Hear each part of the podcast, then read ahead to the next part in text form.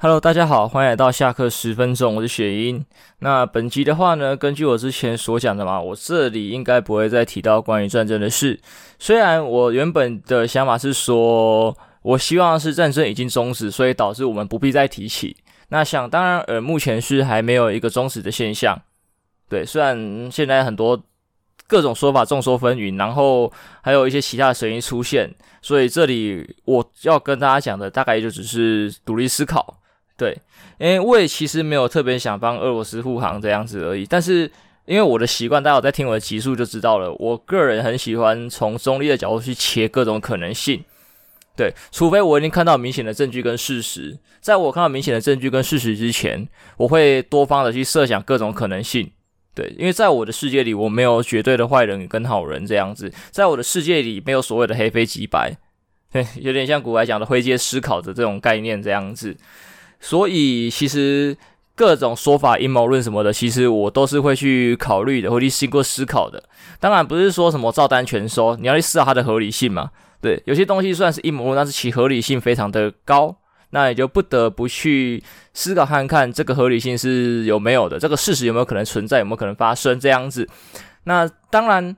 最终的结果就是我们要看到实际的证据才能确定嘛，不能说我们看那个阴谋论，然后合理性很高、可信度很高，我们就确定了。因为可信度再高的机构啊、消息啊等等都可能可能出错，对吧？往好的想，他们可能出错；往坏的想，他们可能被收买，这都是有可能的。因为说真的，如果关乎到利益或者是威胁的时候，很多人其实都没办法坚持自己原本的信念。对，我不是在说这世界上全部都是坏人，没有人。没有人能坚持自己的呃主张，没有人没有人能坚持自己的信念，这样子是有的时候真的是逼不得已。对，如果说是利诱的话，那我们只能说这种比较呃低下一点点。那我一探讨说这个利诱的背后是不是有什么其他的可能性？例如说，人家寒窗苦读十年，对不对？那他就算维持他的公正性，他也没法赚到钱。如今他家里的人如果怎么了，出事了，需要一笔庞大的医疗费等等之类的，那这时候有个利诱在他面前，他会不会选择去拿那笔钱？有可能的嘛，他要救人。那你要说他是坏人吗？嗯，也不一定。他可能会伤害了另外一个，但他只为了救他自己心爱的那个人。对，这个你要说他坏，其实也很难定义。对，在事实上，在法律上，在社会的制度上，他可能真的是一个坏人。但是回到人情的部分呢？他只是想救他的爱人而已，对吧？就是像这样子，有各种可能性可以去思考啦。因为上一集也提出了一个俄罗斯的可能性嘛，那这个可能性大不大，我也不知道。对，因为这个可能性是一直都有可能的。也不能大家讲说，大家呃，像台湾嘛，就很反共嘛，对不对？但是反着反着，我有时候会觉得有点反过头了。那有没有可能这个反共的情绪是美方塑造的呢？因为毕竟。撇除掉台湾跟中国的一些爱恨纠葛，其实最大的应该是美国跟中国的爱恨纠葛嘛。那两边的互相仇视，可能就是媒体啊，或是领导人带来的一些想法，这个思想的灌输这个样子。所以我觉得大家就要独立思考，不然每年的选举呢，就有一样的情况发生。对，就是给你灌输一些仇恨，或是一些呃消息，你就会选择去投另外一个反对的呃政党之类的。对。我们选举，我们民主应该是选一个能领导大家的，不是选一个对立的，对吧？因为我讨厌他，所以我选他的对立面，不是这个样子，好吗？不是这个样子，所以让大家能独立思考啦，不然，对，不然后果就自己承担咯。对，票你投的嘛，我也不能说什么。啊，基于民主，大家就还是要互相尊重彼此。对，为什么我一开始这么哈扣啊？刚好很顺的就讲过来了。那我们带一点轻松的好了，其实。呃，在前几集我也讲到，今天春暖花开嘛，大家都开始会叫春，嗯、大家开始发情，我也不知道为什么。虽然今天录这期节目的时候，天气又开始变冷了，而且是冷到很很冷的那一种。像前一阵子的天气，前几天吧，就很热热到靠背，我就常开冷气，我开始在家里会冒汗，我想去搬电风扇来吹，这样子。那想一想，还是不要好了，因为有说这礼拜寒流又要来还是什么的，忘了，反正就是天气会在变冷。那直到昨天凌晨的时候，我就觉得好像还好啊，还是有点热。可是早上一起来，哦，不行哦，我是被冷醒的。因为晚上我是热到我把被子踢开，对，睡到一半，我在冷到，嗯，不对，再把被子盖回来。对，我很少有这种情况发生，就诶、欸、有冷。那早上起来的时候就听到外面有雨声，就说啊完了，完了，真的完了。因为我超讨厌下雨啦。然后如果天气骤降加下雨，就会变得非常的冷。果然没错，变得非常的冷。虽然一到今天下午的时候呢，太阳有稍微出来一点，我不知道你们的那些地方怎么样。至少我家附近太阳有出来，我也以为这个太阳出来会让天气稍微再回暖。所以我就穿着我的吊嘎，因为我前一天是吊嘎加短裤睡觉嘛，所以我穿着吊嘎，踏上一件外套，我就出门去帮我家猫拿药，冷死！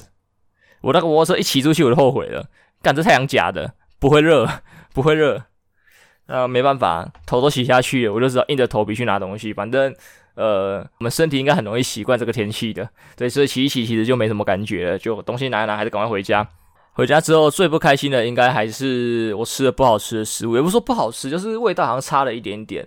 因为我不知道大家知不知道，我很喜欢吃窑烤披萨。对，相较于什么拿坡里、必胜客、达美乐，对，没有工商的那些披萨，我更喜欢吃的是那种皮薄的，然后硬脆的窑烤披萨。虽然我没记错，好像在达美乐也有出呃薄脆的饼皮，但它的薄脆饼超级难吃。这是可受公平的吧？巴比伦应该不会因此告我吧？就是我吃不习惯，我我给他机会了，我给他两次机会了，我真的吃不习惯。对，因为想会不会是口味问题？我尝试过，真的不是，就味道不习惯。所以一直以来，平常像小时候都会吃学校，我有时候外面会有那种移动的那种餐车的窑烤披萨，我觉得还不错，他给我印象都还还好。只是在今时今日，我不躺在路线看到，呃，不常在路边看到窑烤披萨，对。所以我就很努力的想要去寻找，但是我家附近真的没有。毕竟披萨这种东西，我觉得热热吃是最好的。所以从有的地方买回来的话，它应该冷掉，而且口感可能都有下降。当然，我家附近最后有找到一家叫做 Pizza Rock 的要烤披萨，我觉得还不错吃，可是偏贵，价格都在三百多左右。呃，当然你可以说买八寸就好啦，可是我八寸我吃不饱，我要吃十二寸，可是就价格比较偏贵，所以它不是一个我会常吃的食物。那最近我又很想吃，刚刚好，刚刚好受到一个神的旨意，我在地方性脸书社长看到，我们这边又新开了一家新的窑烤披萨店，叫做 Pizza Running，对，然后今天就去买了，对，就去买了，因为毕竟我早上没吃，起得有点晚，然后现在有点赖床，然后因为天气好冷。所以我就一直拖拖拖拖拖拖到刚好要出门帮猫拿药的时候，想说就顺便一起把那个披萨拿回来好了，就订购了。然后它价格基本上比披萨 Rock 还便宜的大概一百多块左右，就几十块到一百块啦。就它的价格基本上稳在三百以下。那披萨 Rock 的十二寸大概都稳在三百以上。当然三百下有没有忘记的？可能有，可是就是很简单的口味。这就是什么？可能只有番茄酱啊，然后淋一些起司之类的这种，就很简单的口味，我就尝试了。然后看到网络上的部落格就很推荐它的什么泡韩式泡菜猪肉吧，说是限量的，很容易卖完，极好吃，我就点这个，两百六十九块，然后还可以加肉，加四十块，我就加，然后三百零九块。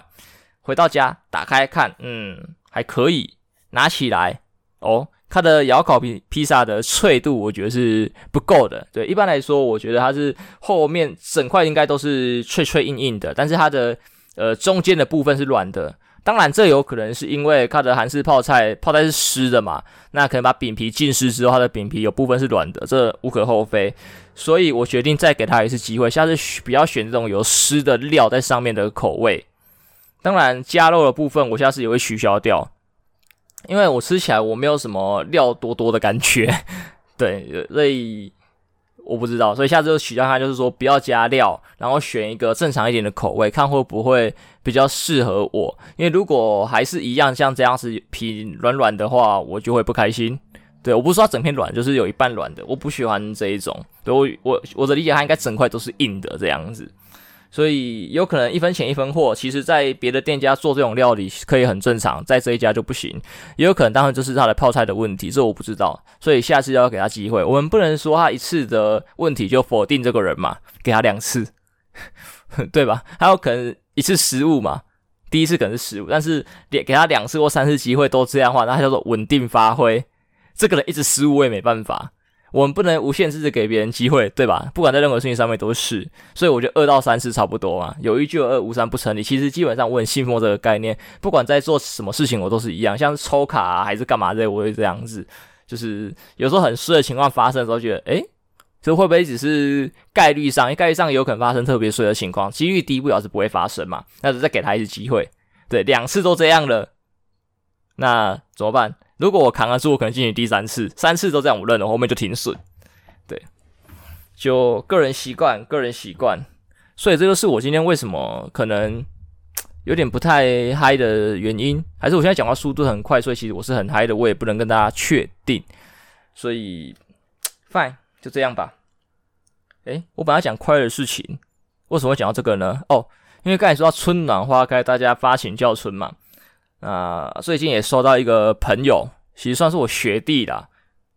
对，就大概讲一下而已，因为他本我忘记问他愿不愿意公开，就是也是遇到了喜欢的人，那最近就是跟学弟一直有感情上的抒发，对，就是帮他排解，帮他找朋友这样子。那我也只能说，这群朋友都很挺啊，像我学妹他们，也就是跟学弟去酒屋喝酒，然后学弟后来清醒的时候也说，哎，好像蛮挺的，对。因为他发现学妹男朋友其实不太喝了，但是学妹一直一直怂恿点酒，然后要陪他这样子，就是嗯，大家都很挺，呃，很庆幸学弟交了一群好朋友，那也庆幸我也交了一群好朋友，毕竟对都是认识的，都是认识的，对，仅有这个事件知道，大家都互相很挺。那看了到现在，我也只能祝福学弟幸福美满，毕竟大家的感情路上都一定会有一些呃崎岖坎坷的情况发生，不是每个人的交往都这么顺利的。对，像我朋友就是别人介绍，然后认识就交往了，就是哇哇，直接坐高铁，嗯，哇就结束了这样子。但是不是每个人都这样子的，呃，所以就就这样吧，也只能祝福他了。当然，他现在遇到问题应该就是所谓的理念不合、观念不合的情况。那就我就认为，在这个情况上面的话，就看你喜欢他的程度怎么样，因为他们现在遇遇到的是公事不合，那。你们如果夫妻俩，对，就是情侣之间啊，可以回家不谈公事吗？可以，如果可以的话，那其实这个公事观念不合，我觉得就没差，其他地方合就好了。因为只要你们不是合伙人的情况，公事观念不合基本上不会影响到感情，我觉得啦。只有这只有公事不合的话，如果其他的观念对生活的观念不合，我觉得就有问题。毕竟两个人。在一起面临到最大的问题一定是生活跟家庭，所以关于生活跟家庭的观念不合，我觉得这个就很难勉强，哪怕你多么的喜欢他，对，就会大家会过得很不舒服。但是如果只有公事的部分不合的话，我觉得就还好，毕竟你们不是合伙人，如果部门也不一样的话，那就没有没有事情，因为毕竟他们现在只是遇到一个活动上的那个和呃活动的观念的不合而已啦。那其实这个活动。五月就结束了，所以就现在不要去谈，不要去干嘛。两个月后又是一条好汉嘛。对，你们争吵的真实的点不见了，后面不就没事了吗？我认为是这样。当然，你也可以说，你想要的另一半是方方面面都是合得来的人，也也可以，也可以。那就再找嘛，就再找。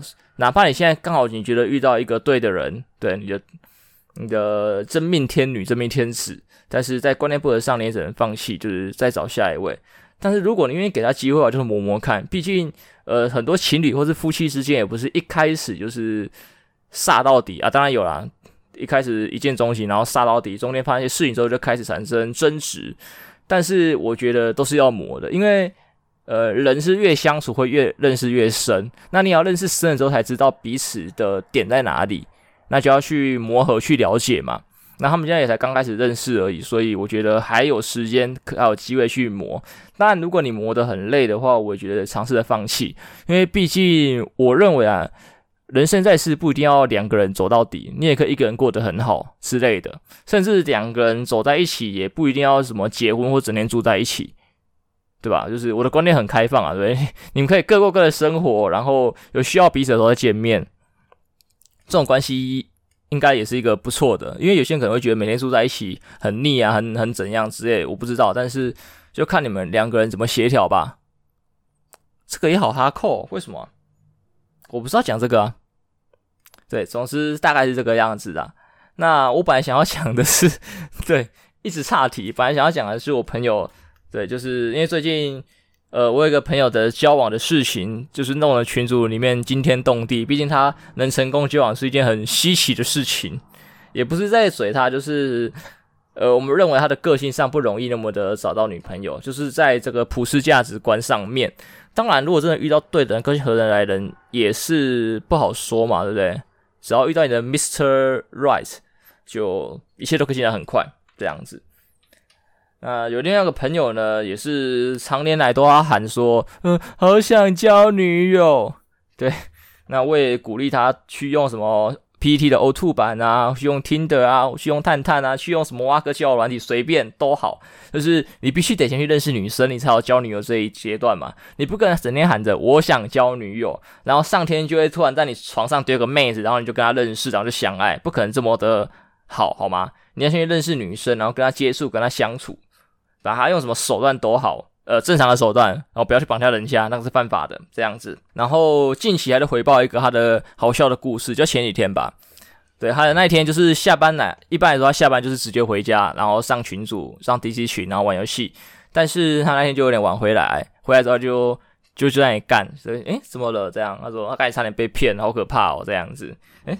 诶，为什么被骗？他说他滑听的，呃，我滑听的遇到一个妹子，然后跟她约地点见面的时候，她就没有出现，然后就有个大哥打电话给我，呃，叫我去买点数，哈哈，嗯，他说如果你不买的话，哦，我知道你家，我知道你在哪里，哦，你小心一点，干嘛直接这种威胁，那我觉得这个也是蛮好笑的，就是，呃，到底谁被骗，对吧？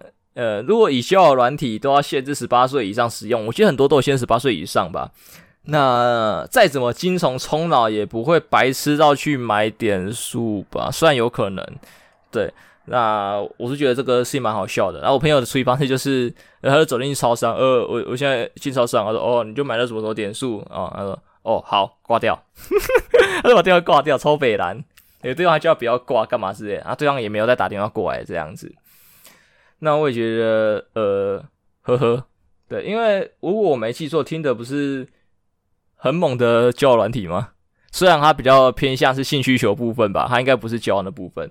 对，每个交友软体主打的需求不一样，那我觉得这是好事啊，就是不会在，对，你可能就不会去，呃，听的找稳定对象，对，不会在其他交友软体找炮友，这样子，就是区分开有区分开来的好处。对，当然还是有一些不知情的人，就刚好呃误入误入什么误入歧途，不是，应该就是误入这片可怕的森林这样子。对，当然有可能啦。那这也没办法。当然，他如果跟别人开始交谈，他就会发现，哎，这个地方好像不适合我，他就换一个软体。对对，如果他没有发现的话，那我没想到听得上面的也这么多。基本上我们都很常听，上面有很多假账号是在。呃，约的啊，还是不是约，就是可能卖淫还是干嘛之类的吧，就会用一些账号在上面，然后很多都是假照片这样子都在弄。那我就不知道他们官方审查机制怎么样，因为我觉得如果做这么大，我就可以把审查机制做好。对，在以后如果台湾的观念更开放，或是有一些什么性产业合法之类的话，你们就可以做一个龙头还是什么之类的，不是很好吗？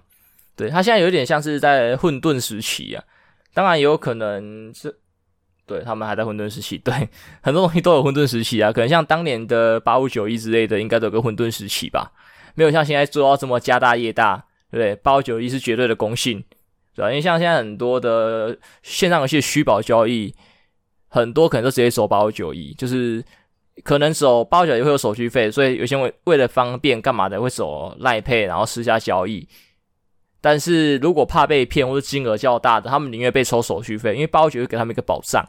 他们会把这件事情处理好。如果今天有交易纠纷的时候，我觉得八九一做这样就非常好。那我觉得如果可以的话，听的应该也要做到这个样子，会比较好。对，如果今天约炮出问题的话，他可以给大家一个保障，至少上面不要有诈骗的，还是约的啊，仙人跳干嘛那种奇奇怪的情况出现。当然，这个行业很难给保障，毕竟如果真的发生要怎么办？报警啊？报警？约炮犯法吗？好像不犯法诶。对啊，那。我也不知道，我也没约过，反正就是这个样子吧。我就觉得他们可以做好了，就是让他们公信力更高吧。就对我来说，这个好笑的故事啊，因为常常听网络上在讲，但是没有想到我的朋友会在真实的发生。那我也反过来想，因为其实我也载过各种交友软体，但是我载完就跟神魔一样，我只是每天抽卡，抽一抽就放着，哪怕配对到了，我也不敢跟对方说话，呃，除非对方有有跟我讲话，我才会回。但是一百个里面有一个愿意跟我主动开口跟我讲话就好了。对，我不知道这个市场怎么回事，就是通常是男生一定要男生开口。对，如果你是很想找男友的，干嘛的，你就不能主动一点吗？为什么一定要男生主动呢？对吧？就我觉得很奇怪，像之前也有讨论过，跟别人讨论过一些别的例子，关于女性自主权的例子。对，你们要提升女性自主权，那你们就不能这么的柔弱，对吧？你们要争取你们要的东西，你们就要相对的主动。你们说我要自主权，然后我要你们主动，就嗯，很很很奇怪，我觉得很奇怪。对，你要什么东西，你就要自己主动去争取。我要看到你想要，呃，对。我不知道大家能不能懂我的意思啊？我怕我讲歪，所以我先停在这里好了。对，就大概这样吧。所以啊，所以啊，刚才讲到了交友软体的部分，所以我就把我现在手机所有交友全删了。因为你每天虽然我只是打开，花个不到一分钟，全部右滑，然后再关掉，然后看配对到谁，然后看他的个人资料，然后就关掉。嗯，好像没什么意义，浪费了我人生的。一分钟，所以我决定把这两个使用也删掉。对，我觉得人生有值，有更多值得我去做的一分钟。那讲好奇怪哦。对，就是用不到，用不到删掉，断舍离，断舍离。对，不知道当初拿这个东西，摘这个东西的目的是什么，那就删掉吧。其实，在很多事情都是这样子吧。你当你忘了你当初买这件东西的目的，忘了当初做这件事情的目的。的话，我觉得都可以把它舍弃掉，你的人生就可以腾出更多的空间跟时间去做其他有意义的事情，不用浪费在这些无意的事情上面。对，等你想到再回头，我觉得也不迟，也不迟。而且等到你再回头去把这些东西找回来的时候，应该就会有一些更新的想法。所以不用一直坚持着，好像有什么目的，但是。就是食之无味，弃之可惜，就硬把它留着。对，你有可能留了一辈子，最后还是没有发现你到底留东西的目的在哪里，那你就直接舍弃掉吧。人生没有这么多要占你时间呐、对啊，好了，我们跳下个话题，跳下个话题。下个话题比较有趣一点点吧，也不能说有趣，不有趣。可能我的朋友们会觉得比较有趣的，因为毕竟是关于打疫苗的东西。之前我去做呃疫苗人体试验，的，也做两家，我也不我就不说是哪一家了。这样子，那试验完之后，就是现在重打疫苗嘛。在上礼拜，在三月三号的时候，我去打了疫苗的第一剂，我打的是 BNT。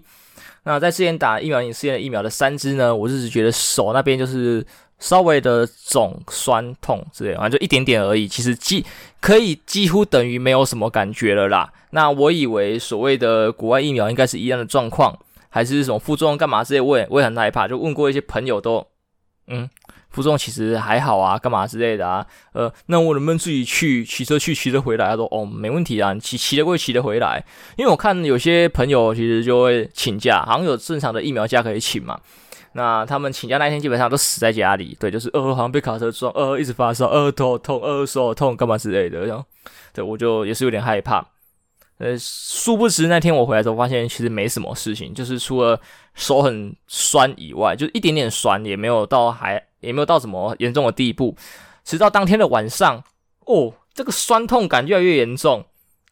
然后就开始手举不太起来，就是只能举差不多一半，就到脖子就不要再上去了。那隔天早上还有点这种状况，说隔天下午就就解决，就嗯还好。因为其实我在看他的疫苗的有一些就是打之前的说明的时候，就看到各种副作用发生的可能性跟几率。那一般来说，什么头痛、腹泻啊、晕啊、疲惫啊、杀小的啊，就是大概十分之一，不十分之一，就是十个里面有一个会有。这样子的几率大约，所以我想，哦，应该我就会有这些症状，因为毕竟我朋友也大概就这些症状嘛。结果什么都没发生，我就开始往下想这些几率越来越低的东西，想说，干，如果几率高的都没发生，到底是我运气太好，所以我没有副作用，还是说我要我即将发生那些几率很低的事情？那想当然，现在已经到三月七号，录影时间三月七号，没事。对，因为上面所说的各种副作用，基本上会在四十八小时或二十四小时之内，呃，缓解或是发作。对，有些是缓解，有些是发作。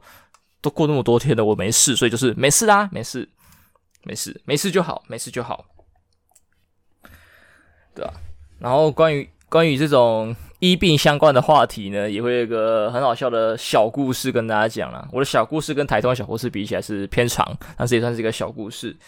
就是一直以来我会收到元大科的元大证券的一个电话，那我不知道是哪个医生把电话留成我的电话，就很奇怪。因为这一年多来，我时不时会接到一通电话，呃，我是元大叉叉叉然后，你是什么医生？这样他称我什么什么医生，我也忘记名字了。啊，干嘛干嘛？之后说哦，我不是干嘛之类的，然后就会再打一通过来。嗯哼，干，我不说我不是的吗？或是隔一阵会再打一通，就是要跟医生讲事情。那这件事情我就也没一直放在心上，我也不知道为什么那个医生或是那个营业员没有去好好的处理这个电话不对的事情呐、啊。直到前几天呢，我收到一封简讯，就讲说，呃，某某，诶，他说什么？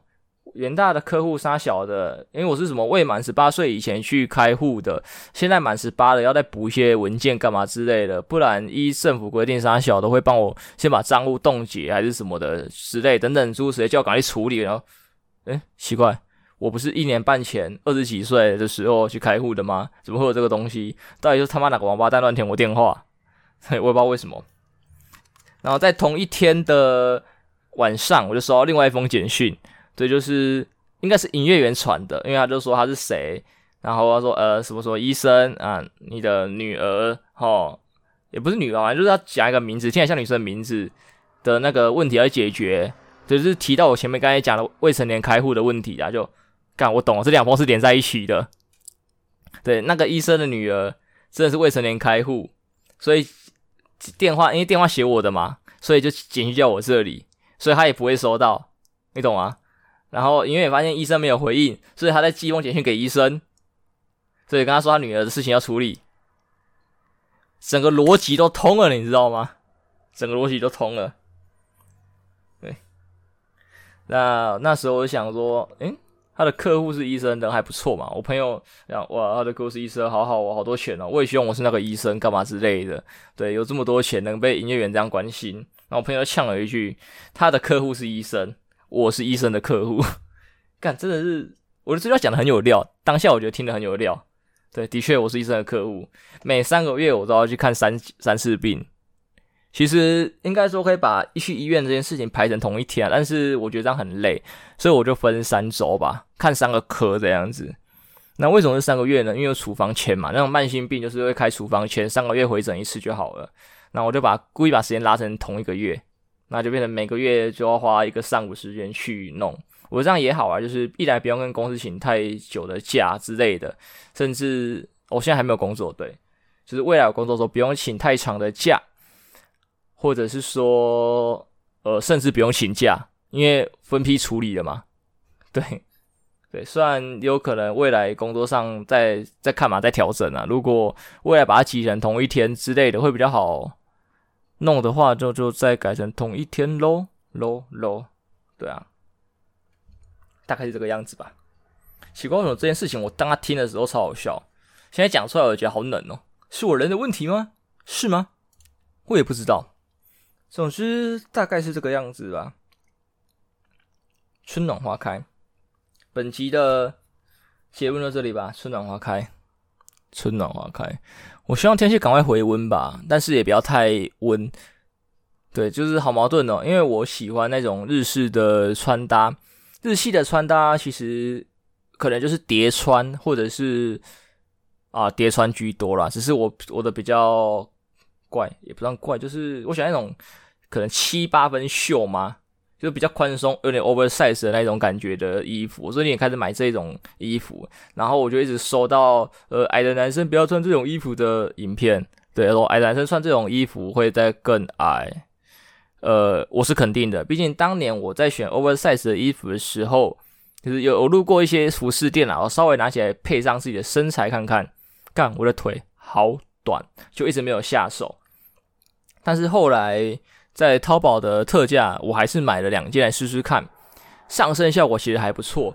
特别显矮这件事情呢，呃，我觉得还好，好像看起来好像还好，但是可能还要看你衣服、裤子跟鞋子的搭配，因为毕竟，呃，不同的搭配有不同的小心机嘛。你看，oversize 其实吃掉你的脚，所以你的脚要拉长的话，可能不能穿太宽的裤子，因为穿太宽的裤子就会显得你的脚更短。再就是，如果你在穿一些高筒的鞋子的话，再把你的脚再吃掉，也就是脚短到不行。那我一直来穿裤子的习惯就是大头影响我的啊，就是我会把裤子往上卷，对，不是一般我们小时候家里妈妈帮你卷哪一种，是另外一种卷法，对，反正也是卷，但是卷法不太一样，那就会让你的脚踝那边是露出来的，或者是小腿会露出一小截，所以光这个部分其实就可以再把你的身高再拉一点点，就是各种穿搭的技巧。其实我一直以来都知道穿这样还不错看，我也问过别人的看法，就觉得诶，这是可以的。当然，你卷的那个卷子的粗细，其实也是会影响那个好看程度的。那我是直到最近才知道说，原来这边卷一卷或者干嘛之类，穿那种束腿裤或是七分裤，把这里露出来，是为了显腿长。我不知道这个功能，对，一开始我知道哦，这样会好看，就照做而已。后来才知道，哦，原来有这样子，我觉得，诶，莫名其妙，莫名其妙赚到了一招。对，就，嗯，原来我一直也在做一个还不错的良好习惯。那未来我也希望有更多的良好习惯。对，毕竟我将来疫苗打完之后，我想要挑战一个比较特别的行业，所以可能需要一个较好的身材、外貌之类的，随便都好。但是就是可能要在外观上稍微做一点努力啦。我也希望我可以挑战成功。要隐瞒吗？也不用隐瞒，反正我想去女王店印证看看呐、对，但是认识我的应该知道我长得不算帅，所以可能靠的还是嘴吧。那毕竟我 Podcast 能录到现在应该五十集，就是几集了吗？其实我每次都不知道自己录到第几集，一直到我在剪片才知道。嗯，好，五十八，我刚才偷看看到了，这一集是第五十八集。对，我呢一个人胡扯扯了五十八集，应该还算是嘴巴有点料的吧。对，虽然可能没什么听众，毕竟嘴巴有没有料，必须要靠听众来回馈，是吧？对，我就试试看喽，试试看喽。台湾罗兰可以吗？哼，我不知道。对，我不知道。总之试试看呐，试试看。那也要等疫苗打完，最快应该也是四月的事情了。因为掐指一算呢，哈，我大概第二季的时间是三月底，三月底，所以。要四月才能应征吧？那希望不要再卡到关于清明节这样子。那因为卡到清明节时间会再往后延呐、就就事情越往后延，就越多的不确定性可能会发生。对，所以就希望不要啦。好了，本期节目到这边结束啊，好不好？我们到这边结束，我们下一周再见喽，拜拜。